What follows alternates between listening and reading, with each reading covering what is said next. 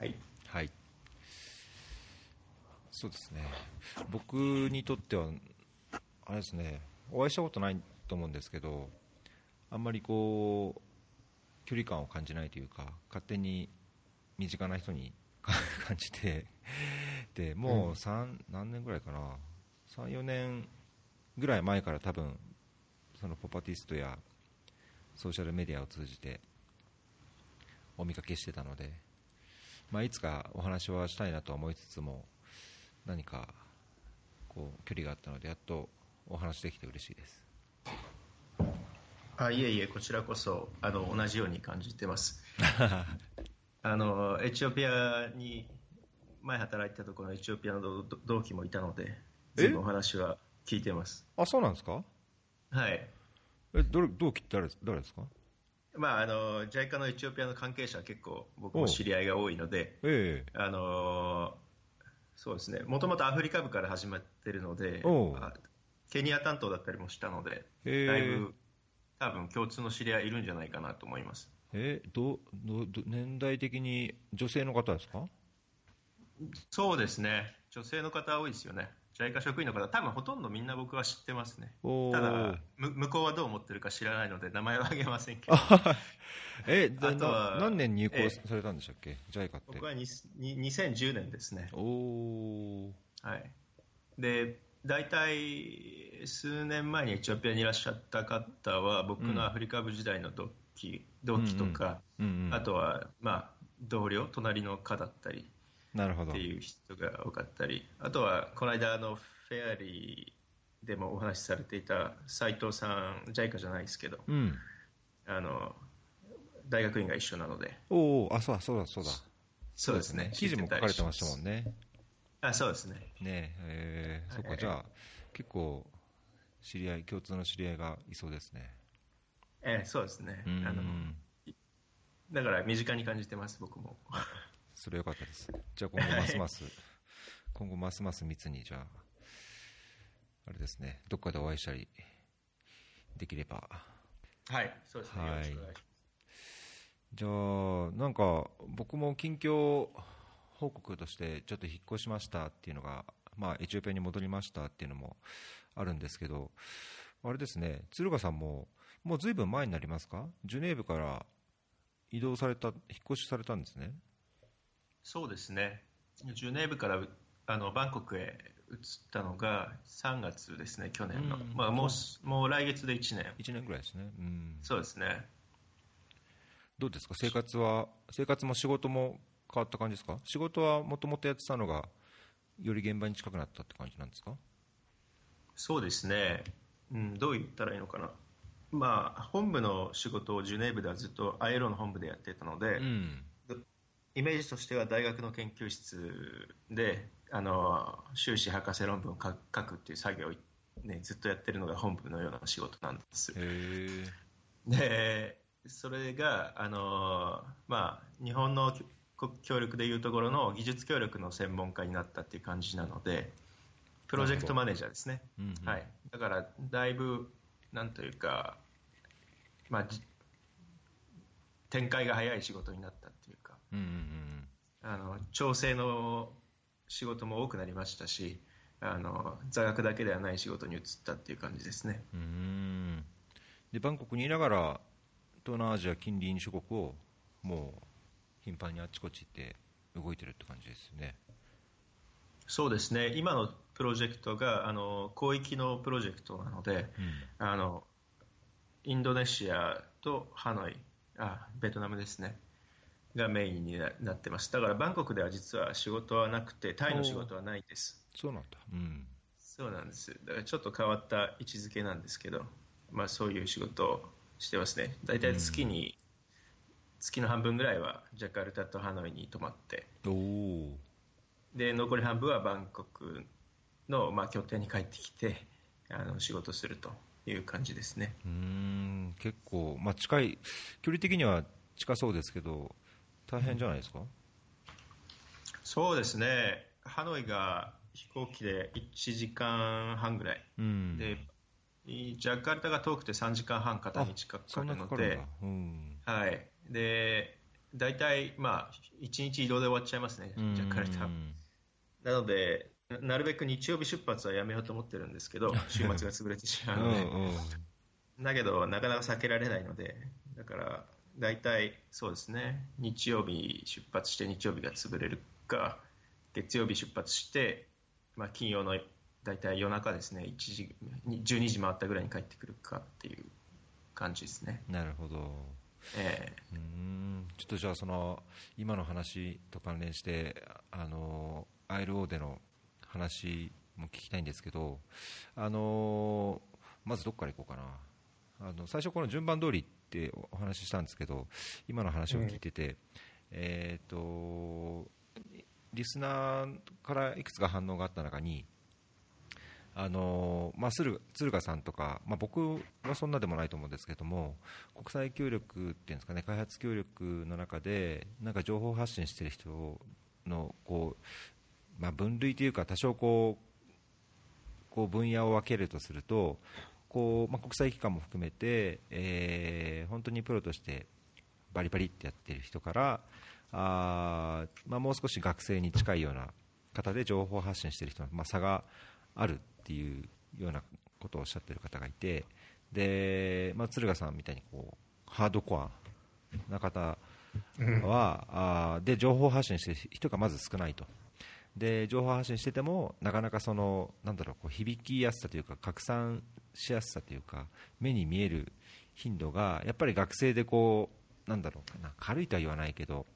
こうすごい身近に感じるような人の方が広がっててハードコアの人の情報があんまりこううまく広く認知されてないと、まあ、そこは残念ですみたいなことをコメントもらったことがあって今日はそのハードコアの鶴賀さんの話をなるべくこうなんだろうな多くの人に分かってもらえるようにあのキャリアのところも含めて、えー、お話を伺いたいと思っているのでちょっと最初にキャリアキャリアとしてどうその JICA からあの国連機関に転職されたというふうにあのツイッターとかでも書いてますけどもどういうこうバックグラウンドがあるのかっていうの自己紹介を含めてお伺いしたいんですが。あ分かりました。近況報告に近くなりますけど。そうですね、うん、えー、っとどこから行こうかな。じゃあ大学から行きましょうか。大学は、ね、あの大学は僕あの四国の香川の大学なんですよ。香川大学なんです。珍しいところで、うん、で出身は北海道なのでなかなかチャランポランなスタート。そうなんです。でそうですね。だからもうちょっと戻ると高校までずっとサッカーやっていて僕も、うん、高橋さんもサッカーですよね。うんそうです、うん、それであの高校3年間を全く勉強しなかったのであの札幌で1年浪人をしまして、うん、でまあ、ひょんなことから香川大学の法学部に入学しまして、うん、でそこであの地元のチャリティーショップをやってる NGO のセカンドハンドっていう NGO があるんですけど、はいはい、それでそこであのインターンというか当時インターンというのがあんまりなかったのでボランティアって感じで入ってお手伝いをしたのが一番最初の国際協力の入り入り口ですね。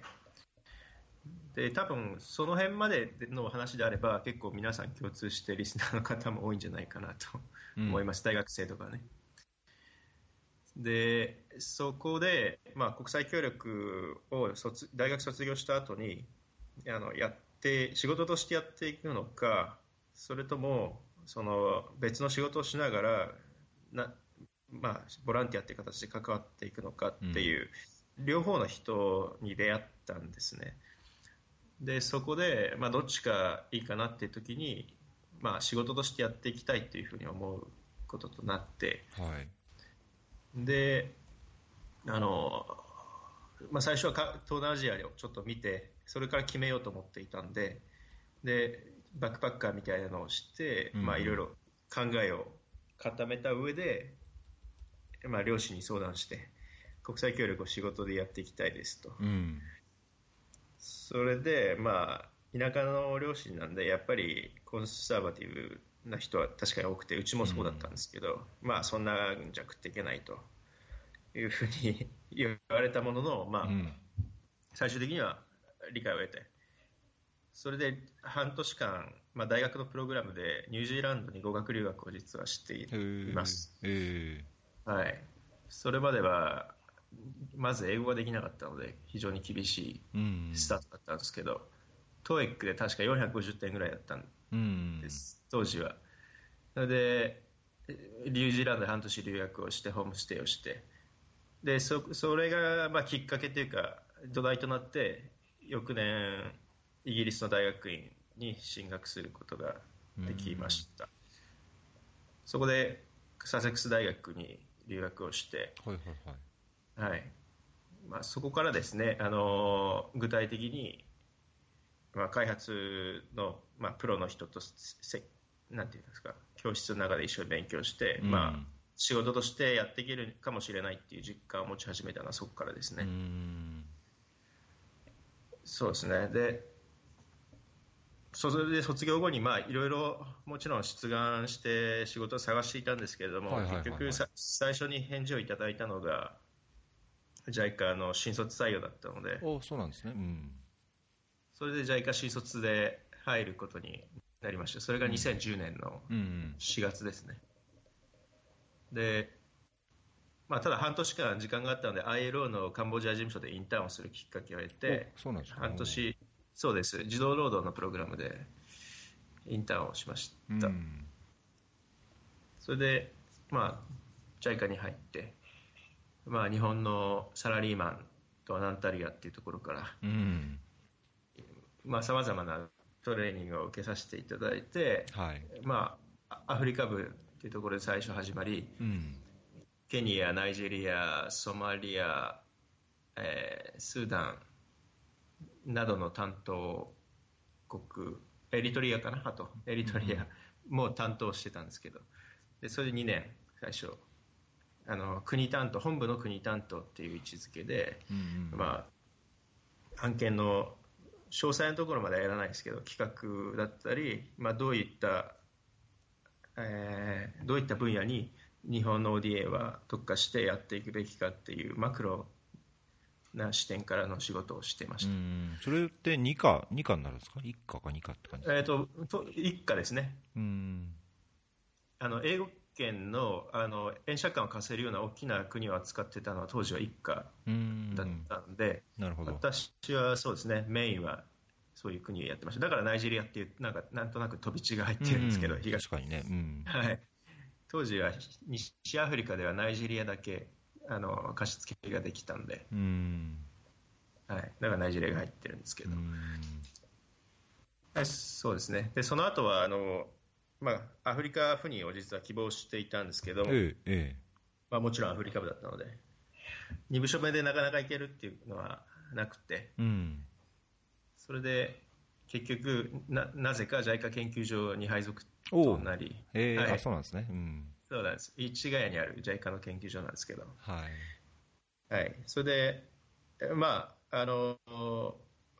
まあ、面白い仕事もやらせていただいて、あなんていうんですかね、もともと海外の研究機関との共同研究を担当させてもらったので、うん、まあ、著名な、まあ、JICA の名前を借りて、著名な研究者と日常的にコミュニケーションを取れるっていう環境にあったので、まあ、非常に、なんていうかな、変わった経験をさせていただいた。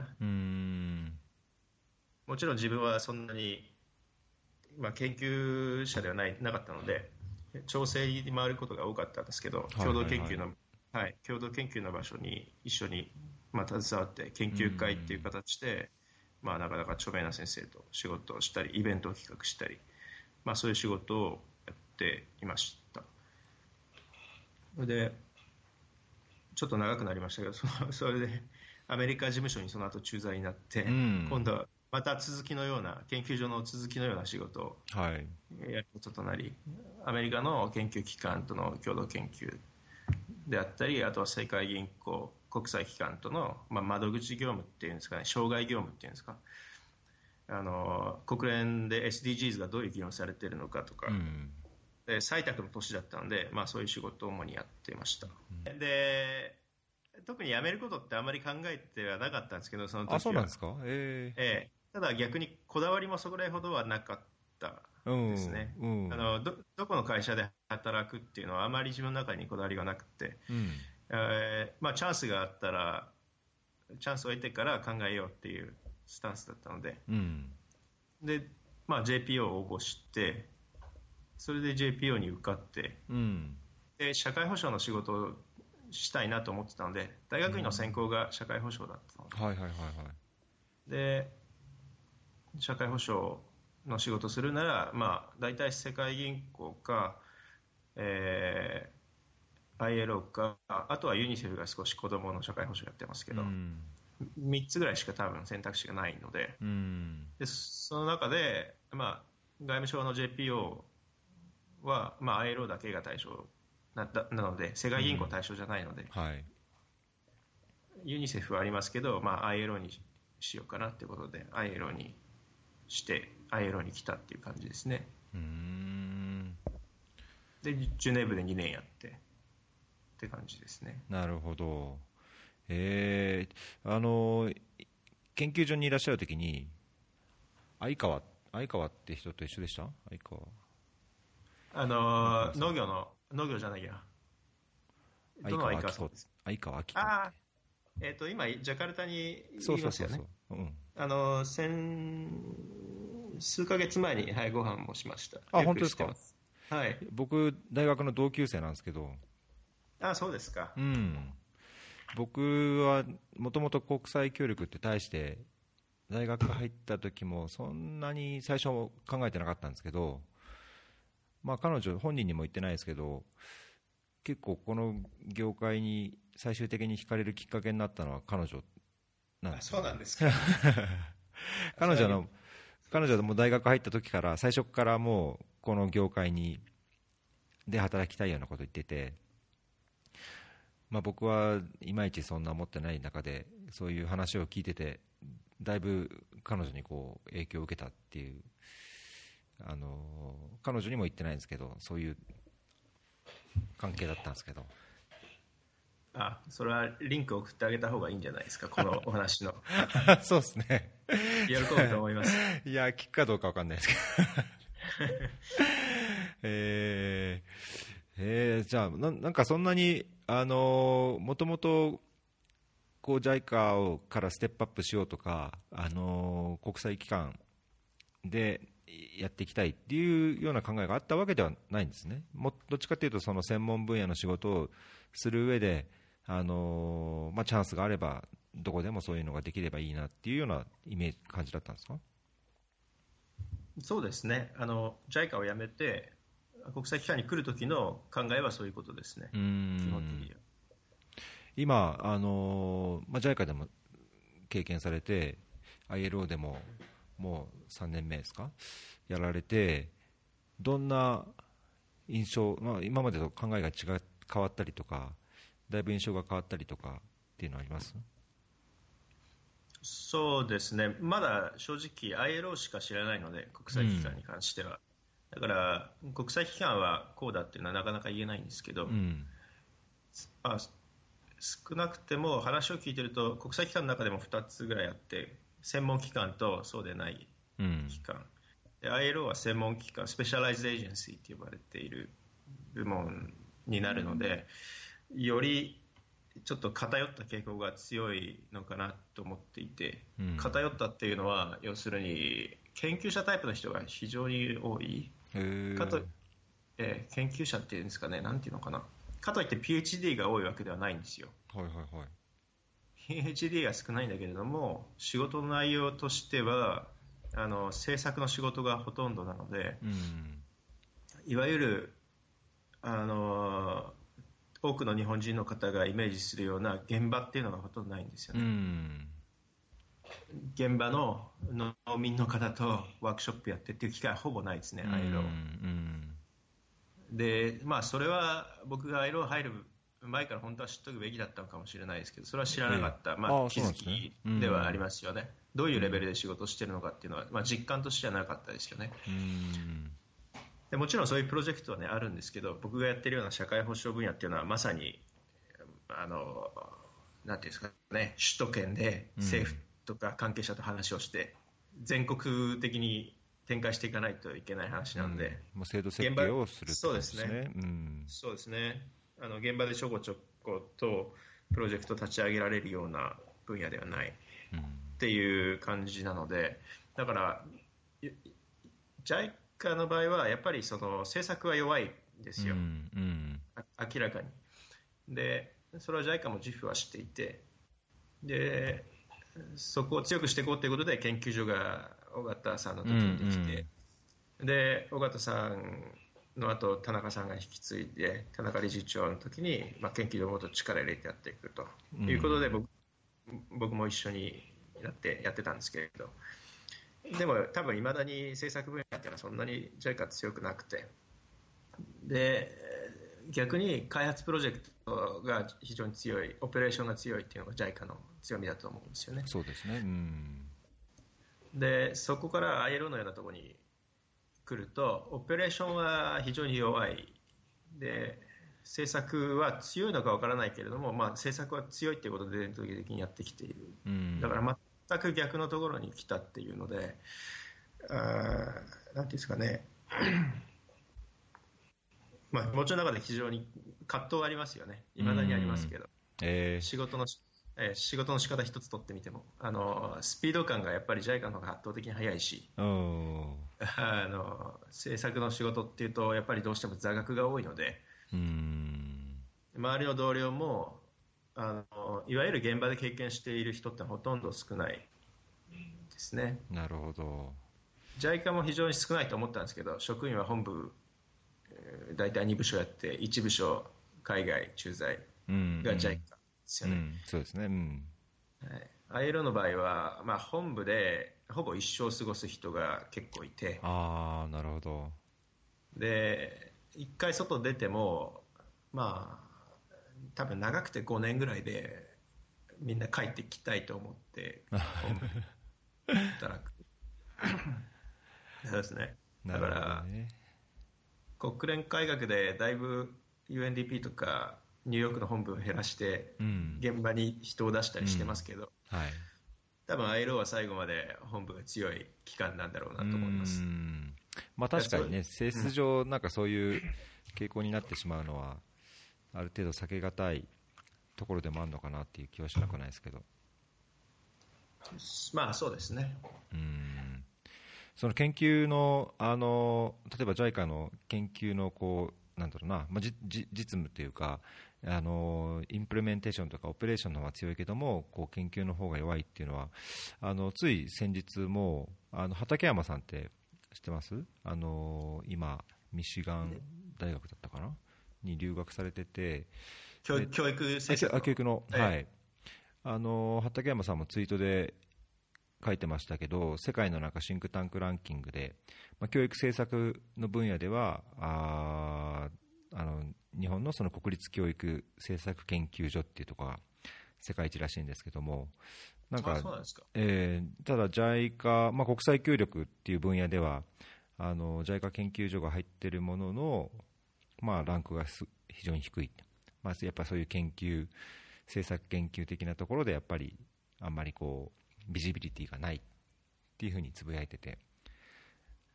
まあ、JICA 自身もね、ね。まあ、認識されてるっていうことですけど、まあ、今もどうなんですかね、あの理事長はやっぱりそういうアカデミックなバックグラウンドの方ですけど、そういうところもまだ強化してるんですかね。うん、今の理事長になってから私、働いてないので分からないんですけど、尾形さんの時とあと田中さん田中理事長の時はあのまあ、よく頻繁に研究所には来られていましたし、えー、あそうなんですね、えー、であとはなんていうんですかね。あアメリカ事務所の時にもよく頻繁に来られていたのであの研究所っていう、まあ、研究者なのでもともと研究分野強くやっていかなければならないっていう意識が非常に強く持たれていて、でまあ、毎年ペンシルバニア大学のペン大のシンクタンクランキング出るたびに私が今年のうちのランキングっていうのを まとめて ブリーフィングブリーフィングしてたんですけど、えー、韓国韓国の確か KDI がトップであのアジアでは。であの日本 JICA はその次だとか言ってやってましたけど、まあそれまあ、だからかなり気に気にしている部分ではあったと思いますね。で、このランキングを上げるっていうのが、ある意味、なんていうんですか、 key performance indicator みたいなって言って、まあ、一つに過ぎないんですけどね、それが最終目的じゃないので、はい、これをなんとか上げたいっていうものもあって、海外の大学院との連携を強めれば、まあ、レバレッジを効かせて、日本 JICA 研究所の名前を広げられるんじゃないかっていう考えで、あのまあ、私が担当だったんですけど、海外の研究機関と共同研究を増やしていった時期ですね、今はちょっとわからないです。うん、確かに一時期、共同研究のいろんなのが増えてた印象ありますね。うん、うん。そうですね。そうですね。外国人の招聘研究員という形で今、ホームページ見たら何人かあると思うんですけど、はい、入ってると思うんですけど著名な先生が。それも私の時に始まった制度で、うん、あのやっぱり日本人だけで固まって日本で研究してても、国際的に届かないので、うん、まあ、そういうことでそうですね。海外との関係を深めていきいきたいということだったなと思いますけどなるほどね、まだ国際協力っていうかね、やっぱりそういう成果を出すんであれば、やっぱり、まあ、日本の経験をっていうのが、やっぱり日本の DA の特徴ではあるものの、まあ、世界で通用しなければ、やっぱり広まらないって考えからすると、海外からもやっぱね、呼んでいかないと。そうですね。で、もう一つ現場との関係でいうと、あの多分おそらく畠山さんもお話しされてたと思うんですけど、えーとまあ、日本の国際協力、技術協力に関してはインパクト評価が非常に弱いので、でインパクト評価をあの、まあ、なんていうんですかね、アカデミックに頼るアプローチで、メソッドでしっかりややらなければいけないっていう風潮を、私が研究所にいるぐらいから出てきて、で、まあ、JICA には評価部っていう別の部署もありますけど、そこと連携して、はいはい、まあ、そこと連携して、あの何件か、あのなんていうんですかね、フラッグシップって言われるような技術協力プロジェクトをピックアップして評価案件、うんうん、もう徐々に増えてると思います。はいはいはいはい。それは非常にいい傾向、ね、一時期すごい強くなりましたね、はい、僕もインパクト評価はずっと関心があったので、水分野ってやっぱり少ないっていうか、基本的に JICA ってなかったんですよね。でまあ、教育保険とかはねそういうの、まあ、保険なんか特にそういうのあのやってましたけど水もやりたくてあの評価部のあのインパクト評価の研修をいっぱい出てで水案件にこう入れられないかと思ってやったんですけど、うん、あのダメ出しされましたけどね最終的には。評価部は結構評価部は前向きにいやぜひ水でもって言って言ってくれたんですがあのまあ、特に研修研修的なとこ技術協力で水の場合だとやっぱりその、まあ、水道の事業体をこう研修するとかあるいは住民にこうその水道料金を払うようなこう啓発活動するとか、まあ、いろいろややるものの水道料金が回収できないとか運営が改善されないとかあの技術協力の結果としてその持続的なあの持続的で効率的な水道事業体の運営ができてないっていうのがやっぱりどこの国でも多いのでじゃあなんでその研修したのにそういう効果が出ないのかとか、まあ、どういう要因が考えられるのか、まあ、効果がないんであれば、じゃあどういうふうにしなきゃいけないのか、まあ、これ、多分あんま世界的にもそういうインパクト評価っていうのはやってないと思うので、なんかそういう水のその研修の効果っていうんですかね、技術協力の効果っていうのを、あの測れないかっていうのを考えてたんですが、まあ、課題部からはあの、まあ、お金がかかる、時間がかかる、そのコントロールの方の自治体や事業体から、まあ、非難が絶対出るとかって感じで、まあ、基本的に話は進められなかったですね。あそうですか。やっぱり そう難しいですよね、担当1人があのやろうって言っても動かないので、うん、あの関わる人がよなんですかね、よりインパクト評価っていうものに理解が出てこないと難しいですよね。うん。それは感じますね。ねたただ予算的には本当に大きな額をかけなくてもできる話じゃないですか、5%とか、うん。うん。だからもっとやったらいいのになとはいつも思いますけど、そうそうそうそう。まあ、半分半分は、まあ、お金の都合はあるかもしれないけど半分は気持ちの問題かなっていうかあのインパクト評価やっていや実はこれ有効な効果が見られないってなっちゃうのがやっぱね、あのそれを前向きに捉えるかどうかっていうのは大きな要因じゃないかと僕なんかいろいろこういろんな人を説得しながら感じたんですけど。確かに、それはそうですね。うん。まあね、こうリスクにもなるっていうことも言えなくもないと思うので、そうですね。うん、確かにそれは、うん、ありますね。あとは多分あのに日本の公共調達の壁もあるのかなと思っていて、多分、ええ。かい海外でインパクト評価の案件を JICA が ODA でやってこなかったので、うん、日本の要するにコンサルタント業界はうんうんうん、受注実績がそんなにないと思うんですよ。そうですね、それもありますね、うん、だから人材がそもそも日本には少ないうん。だと思うんですよね、もちろん大学の先生とかいますけど、コンサルをやったことがないじゃないですか、うんうん。そうすると多分非常に厳しくて、実際にやることは。で、日本以外で JICA が調達できないとなると、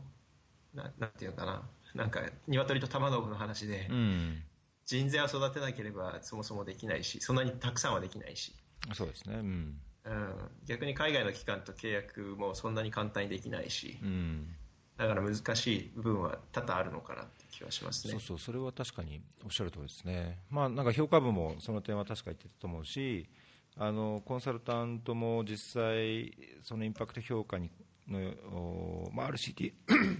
RCT のようなものでなくても、関わったコンサルタントがやっぱりそのデータ収集の過程とかで、あのそういう理解があの十分されてないっていうケースもあったっていう話を聞いた記憶があるので、あれですね、僕、なんか知り合いの大学の、えー、と JICA で受任戦やったり、あのー専門家もやってたかな、なんかやってた人で、インパクト評価を保険分野だったかな、あのーで研究して学大学に入った人がいるんですけど、やっぱそういう友人とか、まあ、あとあの評価部によく来られてたあのインパクト評価の専門の方々がやっぱりすごい中心になって、ね、案件設計あのデザインしていかないとあの非常に間違いというかあの結果が全然使えなくなってしまうのであのぜひこう僕らに細かいことでも相談してくださいっていうのは随分言ってましたね。そのコンサルタントへの指示にも含めて。うん、そうですね、ま多分まさにその通りで、研究とかその手法に詳しい人とか、実際分析をできる人っていうのは、TOR は書かないんですよね、そういう人は。うん。TOR, TOR を書く立場の人は、JICA 内部の人になってしまうので、はい。要するに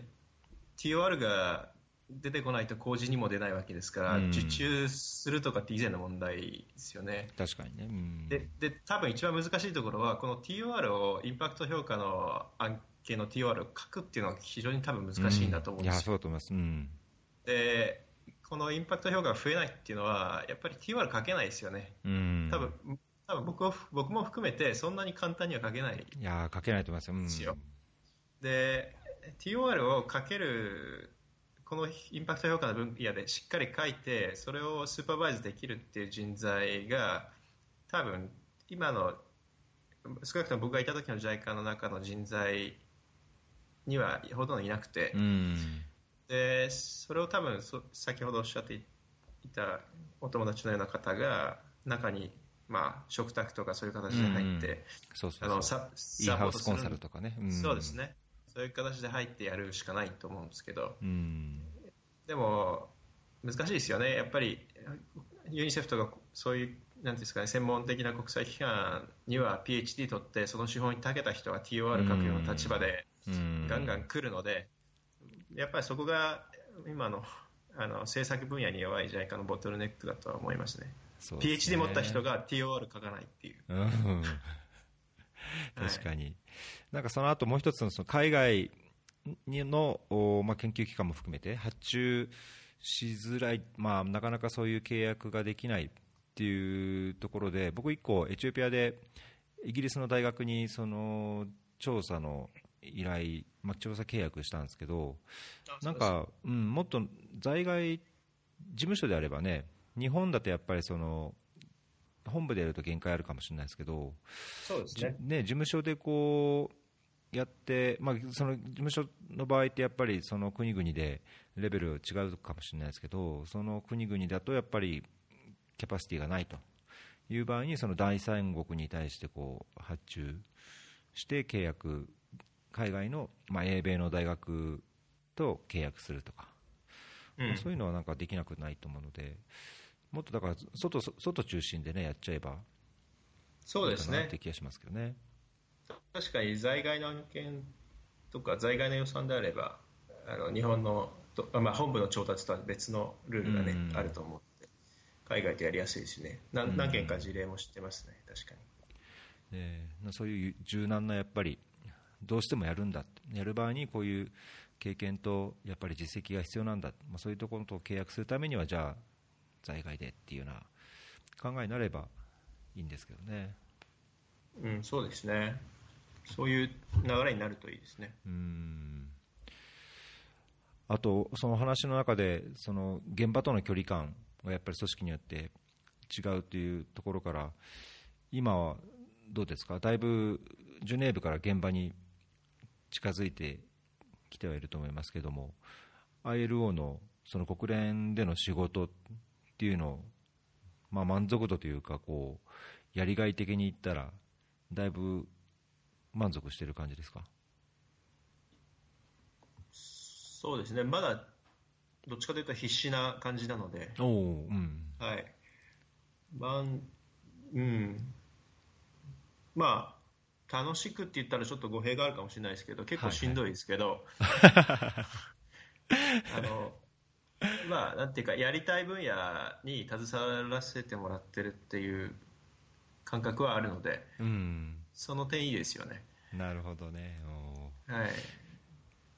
僕もこの6月からそのユニセフに初めて働き出して、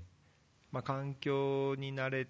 まあ、まあもちろんまだ環境に慣れつつある、慣れようとしている途上ではあるし、仕事の仕方もやっぱり慣れたもののこうまだチャレンジングなところもあるし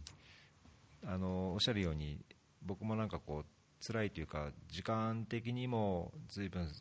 こう割かなきゃいけない。割いて仕事をしなくちゃいけない。反面辛い反面こう楽しいというか面白いっていうのがすごい感じるんですけど、まあ、僕の面白いはなんかその多様性というか仕事のやり方がだいぶやっぱまた JICA と違うので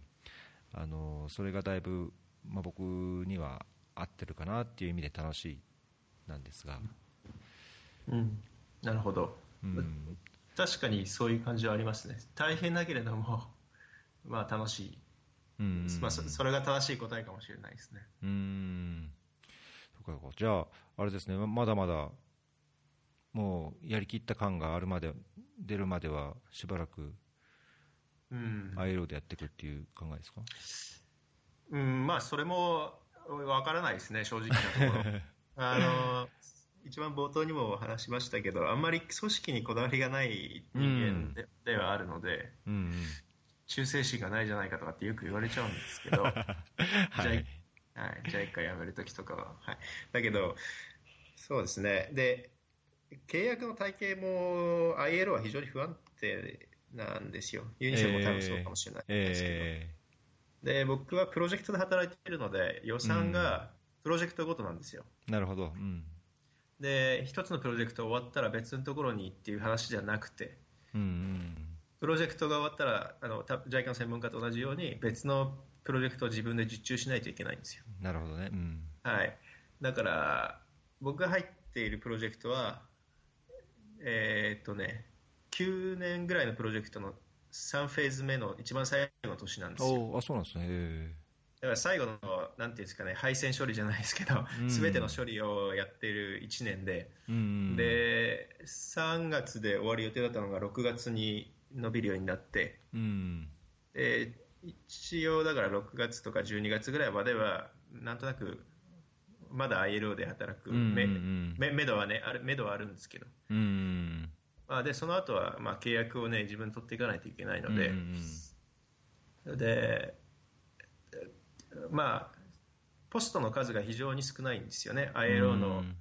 ILO は他の国際機関と比べると。なるほど、うん。はい、社会保障の分野に限って言えばあの去年1年で多分新しく出たポストっていうのは1件とか2件とかでしか出てなくて。でだから応募する機会があまりないんですよ、うん。でなんでかっていうとやっぱりあの正規の職員になると ILO なんで結構雇用が守ら守られるんですよね。なるほど、うん。でで正規の職員にも2通りあってあの予算が違うんです。あのなんていうかなコアファンドとノンコアファンドで雇われている人は予算ごとに雇われるってことになっていてうん。両両方とも正規職員なんですけどうんうん。あの契約の長さは違うっていう。うん要するにコアファンドで雇われる人は翌年入ってくる金額っていうのは各国の割り当てで決まってるのではい。大体、あの雇われるっていうことに決まってるんですけどレギュラーバジェットで。うん。で僕らみたいにノンコアのプロジェクトのイヤーマークの予算で雇われている職員は、まあ、プロジェクトごとですよね。うん。だから、まあ、非常に不安定。ただ給与テーブルとかは正規職員と一緒。扱いは一緒っていうことになりますんでだからなかなか言いにくいですよね。ずっと ILO でやっていくのかっていうのは、うん。なかなり運し運次第ですね正直なところ。実力も大事ですけど僕が一番国際機関に来て感じたのは実力よりも運がある人が強いなっていう。それつながりとか人間関係も含めてってことですか？まあそういうネットワーキングの良さはききっとあると思うんですけど、うん。あのなんていうんですかねポストが自分が取りたいタイミングで開くっていうのはやっぱり運だと思うんですよ、うん。僕がバンコクに来たのもあの結構運みたいなところがありますね、うん。たまたまポストが開いたっていう、はい、JP を3年目で延長してバンコクに来たかったんですけどうんうん。で延長してバンコクに来るための話をしていた上司となる予定だった人が辞め別のポストに移ったので、そこが空席になったのでその空席を僕がもらったっていう。おおそれはすごいですね。形ですね。だから運なんですよね、うん。あこれはあの国際機関来る前は考えてなかったですね。こういう運の要素が非常に強いっていう、確かにね。空席がないとやっぱ動動けないですからね。うん。そうですね。はい。なるほど。いや僕もあのすごいなんか全般的に共感するというか似てると感じ僕勝手に感じちゃうんですけど あの僕もその本当組織えにコミ,、まあ、コミットはないと言わないけど組織に愛愛着がないのかな。あのちょっと言い方が難しいですけど組織動向よりもその自分のその課題として自分のこう、まあ、スキルセットでこうどうにか関わりたい課題と問題と事業に対して関心があるので、まあ、今までの JICA も今のユニセフもやれること、やることについては関心あるけどなんかあんま組織にはっていうのは常々感じてるんでおおその鶴ヶさんの言うこと、な僕なりにすごい分かりました。なるほど、うん。えっとむしろ高橋さんに聞きたいんですけど、ええ。あのどういうどうですか？そのなんですかね。ずっと組織にこだわらずにうん、来られてるかわからないんですけど ポスト結構変わってらっしゃるじゃないですか。そうですね、2、で3年ごとに、うん。ええ。で直近もヨルダンにいらっしゃったんですよね。そうです、この前は、はい、違いましたっけ？ヨルダンです。ヨルダン、はい。それをそれもユニセフですか？うん、それはあの企画調査員です。あそうなんですね、うん。で見見つけたら次へ応募してって感じなんですか大体？そうですね、今までは、今まではやっぱりそのユニセフっていうか、国連のオプションがき手持ちとして基本的になかったので、あの基本的に JICA で考えてたんですね。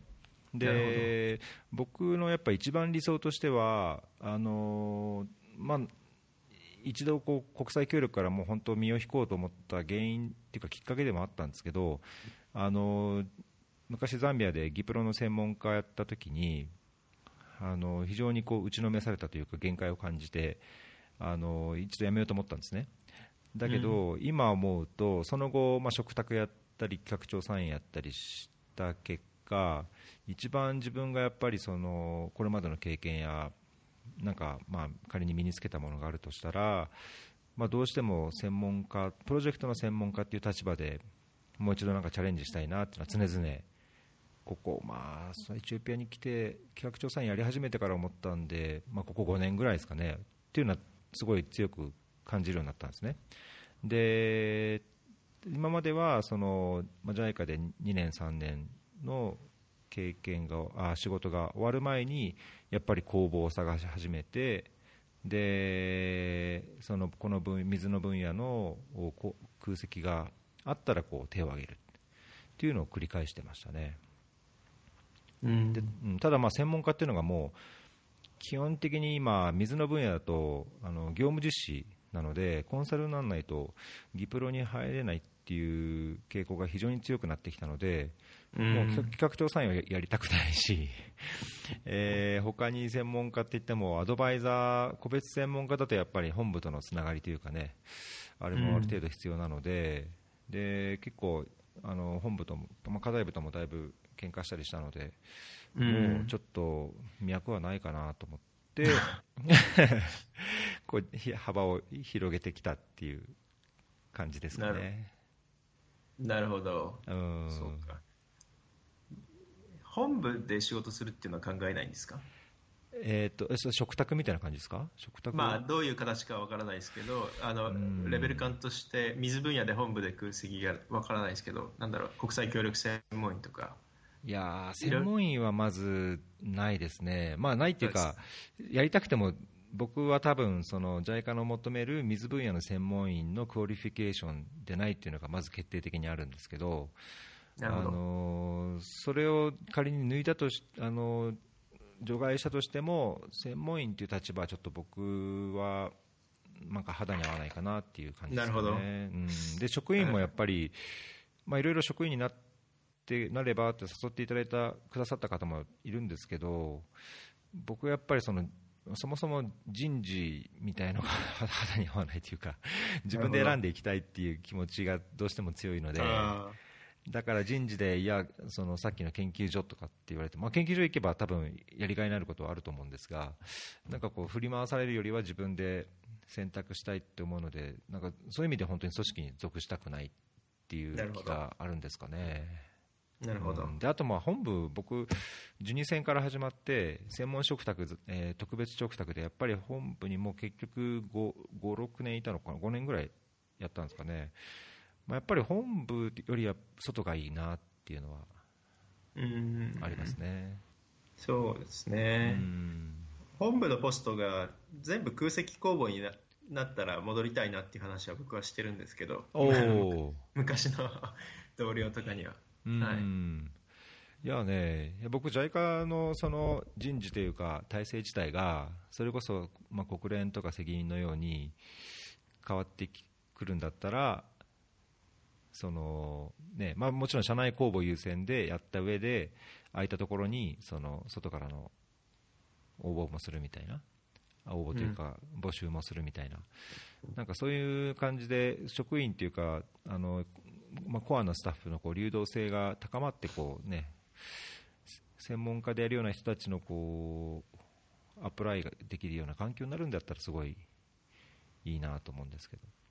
そうですね、うん、そうすると戻りやすいし、まあ、出た人もね戻りやすい。そうそうそう、うんね、違う機関でけんあの経験積んだ方とかがねそれを生かしてより、まあ、JICA が強化されていくってなるとそういう人事制度っていうのはすごいいいんじゃないかと思うんですけどね。そうですね。あの、まあ、私も含めて結構辞めた職員の知り合いはみんな戻りたいっていう希望を持っているので、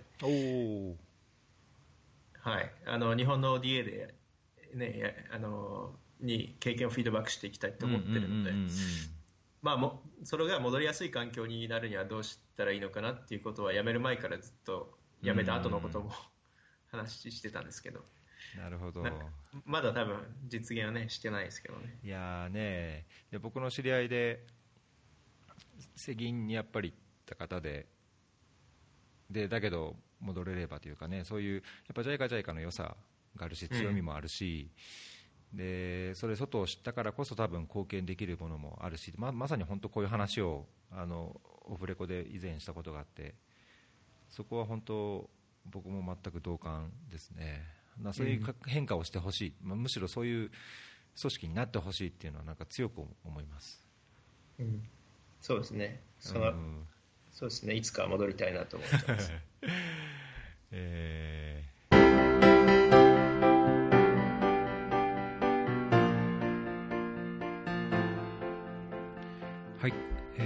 鶴ヶさんとのエピソードの前編になります。どうですか？楽しんでいただけましたでしょうか？続いて後編を配信しますので楽しみにお待ちください。